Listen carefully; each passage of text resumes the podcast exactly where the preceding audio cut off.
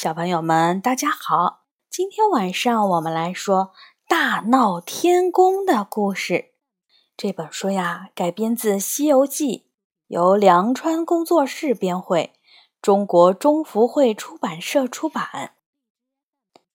去年官拜弼马翁，今朝又封孙大圣。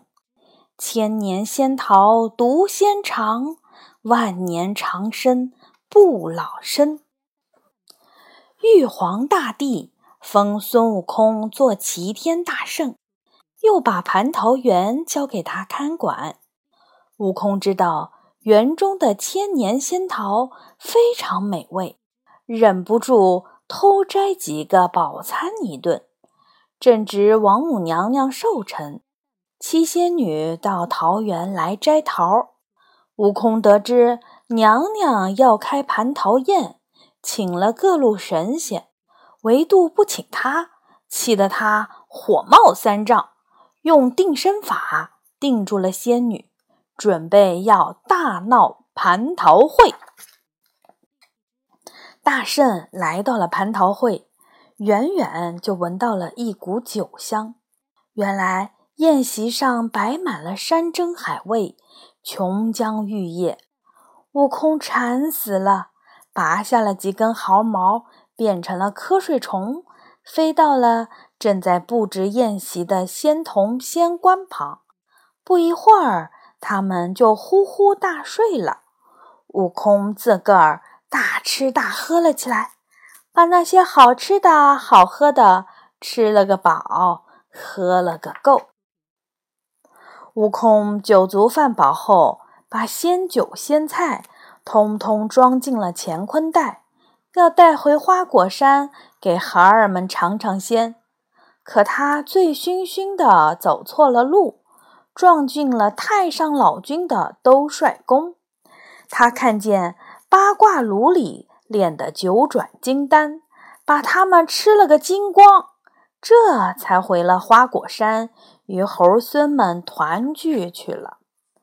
大圣飞回了水帘洞，把乾坤袋一打开，香喷喷的仙酒仙桃就不断的往外冒，小猴们高兴的又蹦又跳。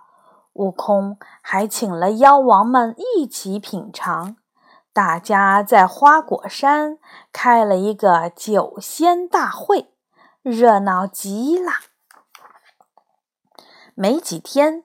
天庭就知道了所发生的事情。原来偷桃、偷酒、偷仙丹都是孙大圣一个人干的，这把玉帝王母气坏了，立刻命令捉拿猴王，托塔李天王率领着十万天兵天将，浩浩荡荡把花果山围得像铁桶一般。只见那乌云翻滚。一场大战就要开始啦！一阵电闪雷鸣，天兵天将将铺天盖地的杀向了水帘洞。悟空派独角鬼王带带领七十二洞妖王杀出去，但是天兵天将神勇无比，还射箭、喷火、灌水、雷劈。把他们堵死在了铁板桥里面，想要冲出去根本不可能。正在危急关头，只见金光一晃，悟空飞身出来，大叫了一声：“闪开！”抡起了金箍棒，把天兵天将打得稀里哗啦。顿时，整个队伍溃不成军，逃了回去。悟空威风凛凛。挺起胸膛往前一站，李天王指着他叫骂：“你这胆大包天的弼马温，偷桃、偷酒、偷仙丹，犯下了弥天大罪，还不快快投降！”悟空哈哈大笑：“不错不错，都是我干的，那又怎么样啊？”此时，高大威武的四大天王早已忍不住了。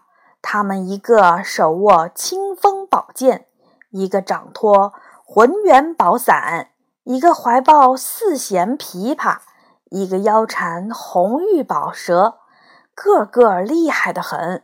看到小小的悟空还不及自己的腰带高，便根本不把他放在眼里。他们迈开了大步来战悟空，打了没几个回合，天王们就被悟空搅得跌跌撞撞。尽管使出了浑身本领，用法宝左右夹攻，可悟空却像风一样在他们的中间自由穿梭。连一根毫毛也没有被伤着，四天王被弄得晕头转向，而悟空却一个筋斗便无影无踪了。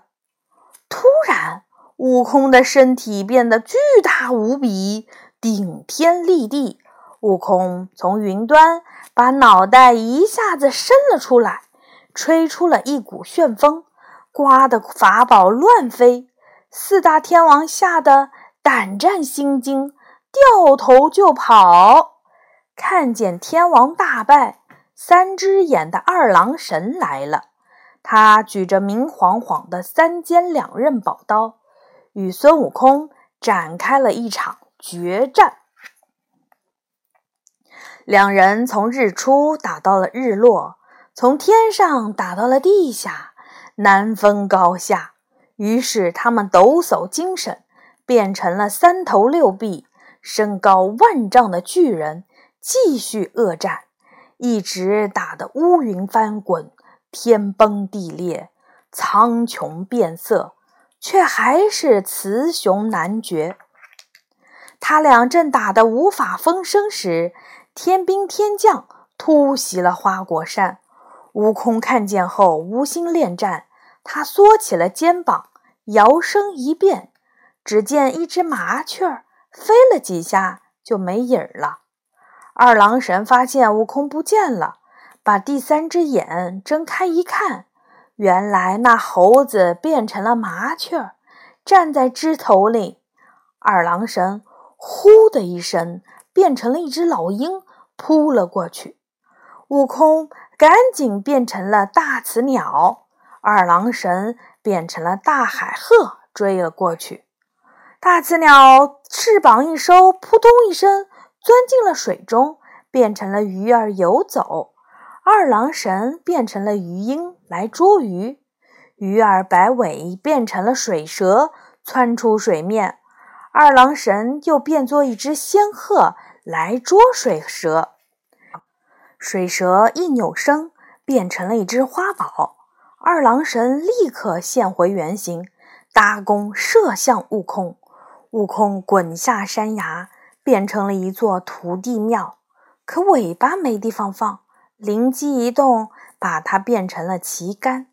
二郎神找不到悟空，却看到一座小庙，庙后还有一根旗杆，就猜到是悟空变的，举刀就砍。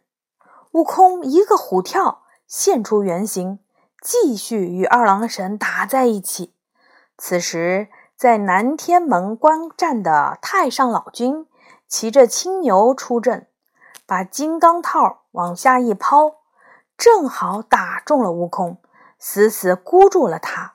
哮天犬趁机咬住不放，悟空终于被抓住了。